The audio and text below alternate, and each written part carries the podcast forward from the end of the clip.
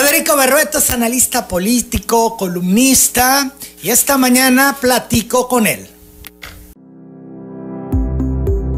López de Antes, la firma de abogados, auditores y contadores más reconocida del sureste, presenta la entrevista con Emanuel Civilla.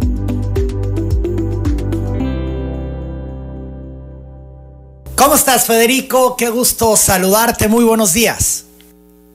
Muy buenos días, Emanuel. Me da mucho gusto saludarte y por tu amable conducto saludo al auditorio. Gracias, Federico. Primero, entender estos nombramientos del presidente López Obrador de priistas que han generado todo tipo de comentarios y polémica. ¿Cómo los entendemos, Federico? Bueno, mira, eh, primero el PRI vive una de sus peores crisis. Seguramente, o al menos en mi opinión, es una crisis de corte terminal. Es decir, el PRI se encamina a perder prácticamente todos los estados que gobierna. Y eh, en esto, pues eh, el hecho de que el presidente designe a dos gobernadores que perdieron su elección, la gobernadora Pavlovich de Sonora y el eh, gobernador Miguel Aya de Campeche, hace que, digamos, levante mucho polvo. Pero en esto eh, quiero decir también, Emanuel, que hay una suerte de hipocresía por parte de la dirigencia nacional del PRI. ¿En qué sentido hay hipocresía? Primero, el eh, gobernador de, o el exgobernador de Campeche, es un personaje producto del mismo dirigente nacional del PRI. Es decir, él llega a la gubernatura eh, por designación de Alejandro Moreno. Y por otra parte, aquí lo que tenemos es que tanto Alejandro Moreno como el coordinador de los diputados, Rubén Moreira, han tenido una postura donde se han ido desmarcando del bloque opositor y acercándose a la postura del presidente López Obrador, al menos en un tema fundamental que es la reforma eh, eléctrica. De manera tal que, bueno, es una suerte de doble juego al interior del PRI, pero insisto, es una suerte de pataleo de un partido que se encuentra en una muy mala situación por una circunstancia, la imagen de corrupción. Pero bueno, en esto mismo yo, si me permites eh, agregar, la razón por la cual un exgobernador se ve muy satisfecho o complacido con esta invitación del señor presidente, se debe a que es una puerta a la impunidad. Eh, en el caso de la gobernadora de Sonora, pues estaba prácticamente señalada por su sucesor, por Alfonso Durazo, como un gobierno de corrupción, incluso que iban a ejercer las acciones legales correspondientes. La invitación del presidente disuelve esta posibilidad y para ella, más allá de la importancia que pudiera tener el encargo diplomático, en este caso el consulado de Barcelona, lo que más le debe interesar es que es una suerte de, eh, digamos, bendición presidencial para con ello evitar, ahuyentar toda posibilidad de persecución eh, judicial. Y por otro lado, pues el caso de Campeche es exactamente lo mismo. No olvidemos que es de la tesorería de Campeche donde se salen los recursos después de la elección presidencial para poder, digamos, eh, saldar las deudas que se generaron en esa campaña. Entonces, seguramente eh, hay una evidencia muy comprometedora que es de disposición de recursos públicos. Y el hecho que haya una invitación del presidente, pues esto le beneficia tanto a Alejandro Moreno como a quien lo sustituyó temporalmente. Federico Berrueto, hay un pago de facturas del presidente a estos exgobernadores. Pudiéramos incluir también al de Sinaloa, que ha sido nombrado para España. Eh, de las elecciones, esto es, generaron condiciones para que Morena pudiera ganar en estos estados y ellos, por el tema de la impunidad, pues están en esta inercia o lo hace López Obrador para exhibir a los priistas. ¿Cómo, lo ves? Mira, yo creo que la intención del presidente eh, es de, en realidad, de reconocimiento hacia los mandatarios estatales. Esto no es nuevo. Por ejemplo, si vemos las palabras de López Obrador recientemente hacia el gobernador eh, de Yucatán o hacia el gobernador de Quintana Roo, eh, ambos de oposición, son sumamente generosas y creo que sí hay un nivel de autenticidad. Eh, no todo es malicia, por decirlo de alguna forma.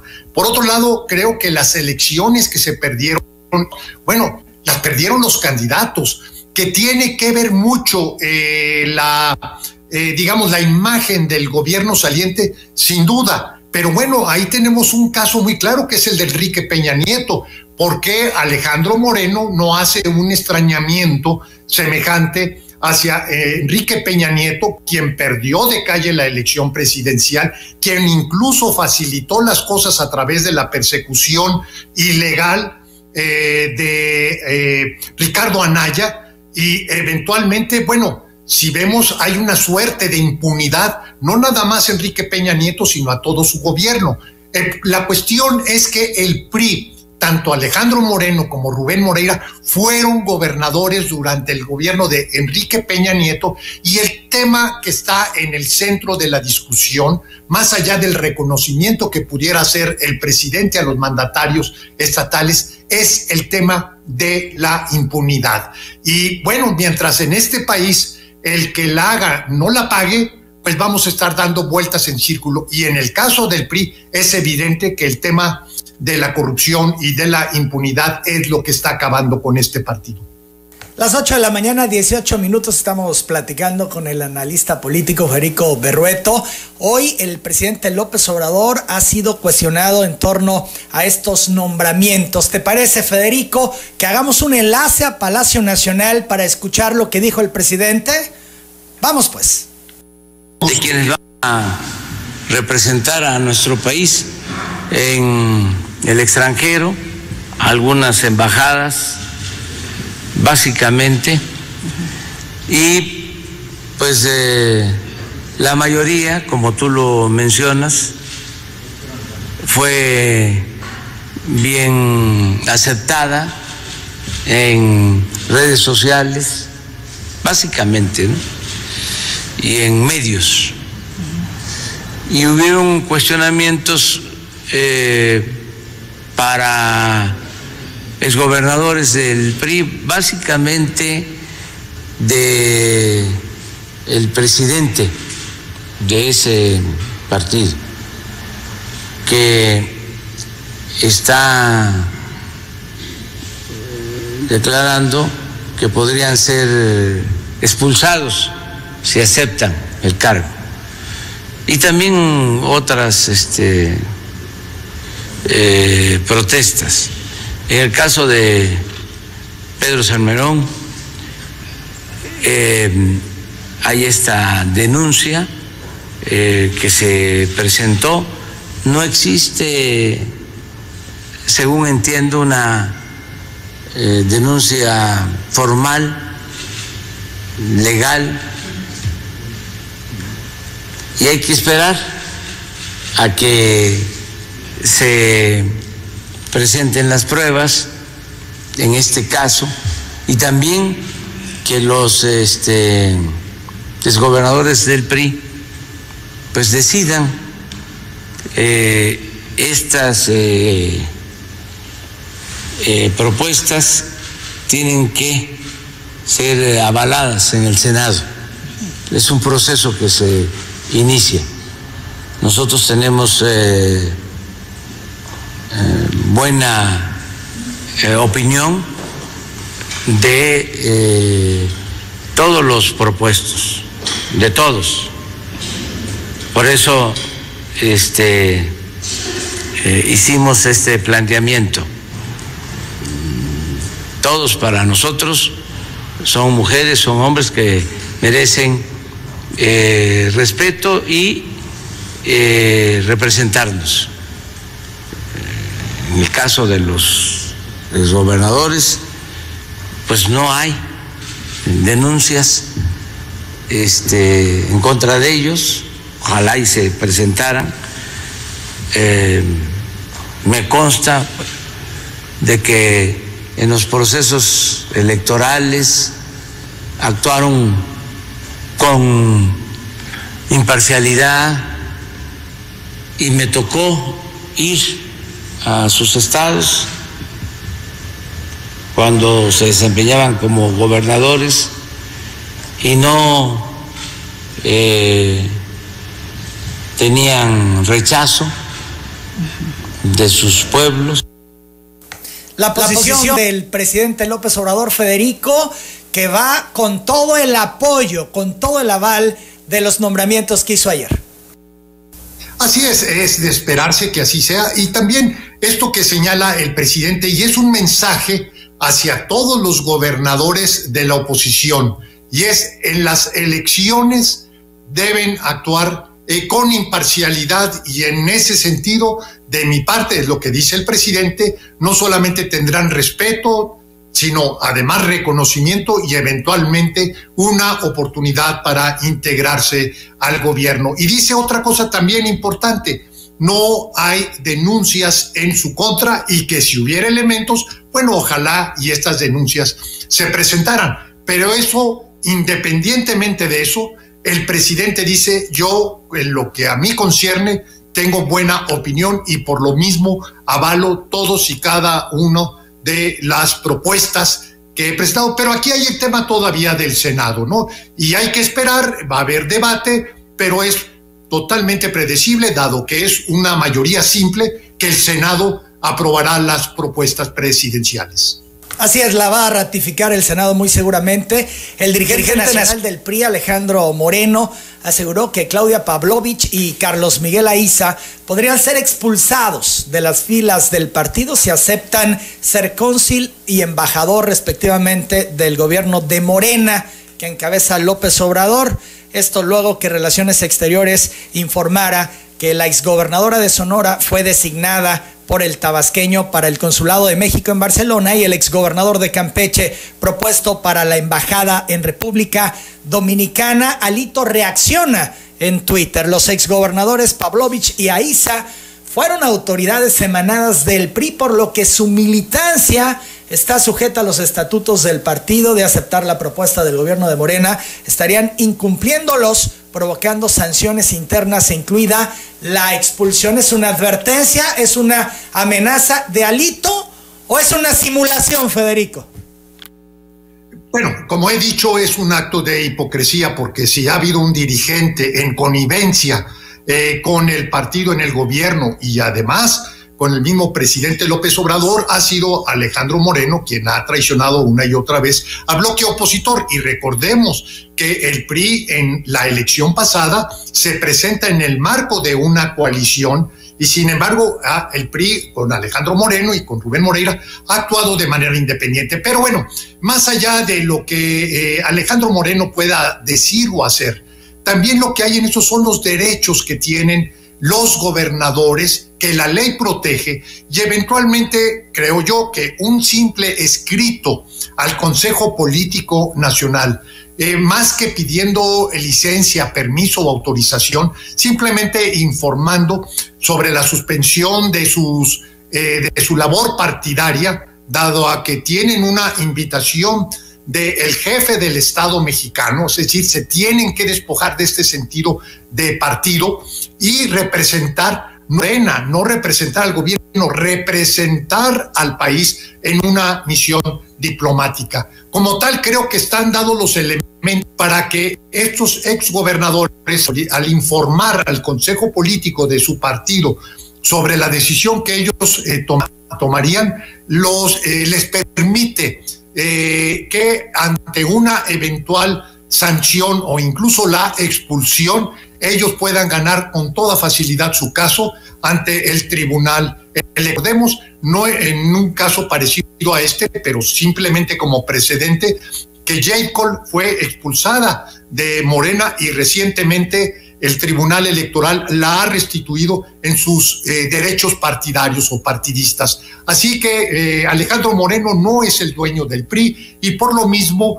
aunque pudiera él hablar, decir o sancionar, difícilmente esto tendría consecuencias de carácter legal. Esto es, eh, Alejandro, Alito está obligado a un posicionamiento público, en, este, este sentido, por eso lo hace, aunque los alcances pues son a como tú los estás eh, comentando. Pero más allá de eso, en la supuesta expulsión que pudiera darse en este escenario, Federico, ¿tú crees que a los exgobernadores priistas les importa en estos momentos? Bueno, mira, es una cuestión de estética, no es una cuestión de política. A los exgobernadores lo que les importa primero es mantener vigencia, una situación que casi nadie puede hacer en la política, pero también un tema que les debe preocupar es una revancha con razón o sin razón por parte del sucesor. En otras palabras, una investigación judicial. Insisto, el hecho que el presidente los proponga, que públicamente los respalde, para ellos es muy significativo para despejar del horizonte una posible represalia del sucesor o eventualmente una acción judicial eh, con elementos. Entonces, los gobernadores, más que todo exgobernadores, están pensando por ellos mismos. No creo que se puedan dar el lujo eh, por pensar eh, en un sentido de partido, de sometimiento a la dirigencia nacional de su partido, y eventualmente eh, sacrificar una oportunidad que no solamente tiene que ver con la representación diplomática, el encargo que se les encomienda, sino el beneficio derivado de que el presidente los arrope. Decías, Federico, al principio de tu intervención que observas a la dirigencia priista irse apartando del bloque opositor. ¿Pudieras tú dar por hecho que al final la dirigencia que encabeza Alito Moreno y sus diputados y senadores van a apoyar la reforma eléctrica de López Obrador? Bueno, mira, en esto es justamente lo que estamos eh, de, por medio. El PRI y concretamente eh, Rubén Moreira ha hecho señalamientos incluso ante su propia fracción eh, eh, convalidando muchos de los argumentos del presidente López Obrador. Ahora, que Alejandro Moreno y Rubén Moreira estén en una postura de acordar o de respaldar en lo fundamental la propuesta del presidente López Obrador, no quiere decir que la mayoría de los diputados del PRI estén en esa misma postura, tampoco que los senadores del PRI pudieran respaldar eh, eventualmente una aprobación en la Cámara de Origen, es decir, en la Cámara de Diputados. Lo que yo siento es que la situación está muchísimo más compleja y una actitud entreguista por parte de Rubén Moreira hacia la propuesta del presidente bien puede significar eh, la ruptura o la decisión al interior del PRI en dos facciones, la colaboracionista y la opositora. Esto, bueno, todavía estamos eh, por verlo, pero insisto, no siento que en este momento Rubén Moreira ni Alejandro Moreno tengan la mayoría de los legisladores a su favor. El gobierno federal da por hecho que esta reforma se va a aprobar, que tiene los elementos y que está haciendo el cabildeo con los legisladores para lograrlo. Bueno, yo creo que hay dos tipos de cabildeo. Por ejemplo, lo que sucedió ayer en el Parlamento abierto, donde se dan los argumentos, se hacen las expresiones de, eh, digamos, que fundan cada una de, las posturas. Por cierto, la, me gustó mucho la eh, actitud del gobernador de Hidalgo, Omar Fayad, porque habló por el conjunto de los gobernadores. Y lo que dice o informa es que en algún momento convocará él a una eh, plenaria de la CONAGO para que más que acordar una postura, porque es imposible que haya una sola postura, hay eh, posicionamientos encontrados, que se den los elementos para que con una perspectiva federalista, por ejemplo en Tabasco, el tema energético ha sido fundamental en muchos sentidos, eh, y que estas expresiones diferenciadas de las regiones, de los estados, pueda ser considerada al momento de deliberar, de debatir y eventualmente de votar la reforma energética. Yo diría que todavía hay un largo camino que recorrer y que el consenso va a requerir de modificaciones sustantivas a la propuesta original del presidente. No veo todavía las cosas como que ya están a punto de ser votadas. Un tema relevante va a ser cuándo se va a votar. El PRI quiere llevar esta eh, votación para después de las elecciones, porque evidentemente es un acto de chantaje. Lo que quiere eh, Rubén Moreira es que, bueno, su mujer es candidata a gobernadora a Hidalgo, es que tenga condiciones óptimas de competir y eventualmente que se sacrificara Morena como se sacrificó en San Luis Potosí para que eh, un partido distinto a Morena pudiera ganar la gobernatura. Es un juego muy evidente, es un juego perverso, porque finalmente no está en manos del presidente eh, decidir el destino de eh, la elección en Hidalgo, finalmente es el voto de los hidalguenses. Y por otro lado, creo yo que este uso del poder político para chantajear, que fue algo que pervirtió la vida parlamentaria de este país, sobre todo cuando Vicente Fox gana la presidencia y cómo el PRI se maneja en el Congreso, no a partir de convicciones, ideales, ni siquiera intereses de partido, sino literalmente haciendo uso de su poder para ganar impunidad y para avanzar en los intereses particulares de quienes lo dirigen. Federico, agradezco mucho estos minutos, interesante tu análisis. Muy buenos días. Muy buenos días, Emanuel, y nuevamente por tu amable conducto saludo al auditorio. Muchas gracias. Es el analista político, columnista, politólogo Federico Berrueto. Son las 8.33, yo hago la pausa.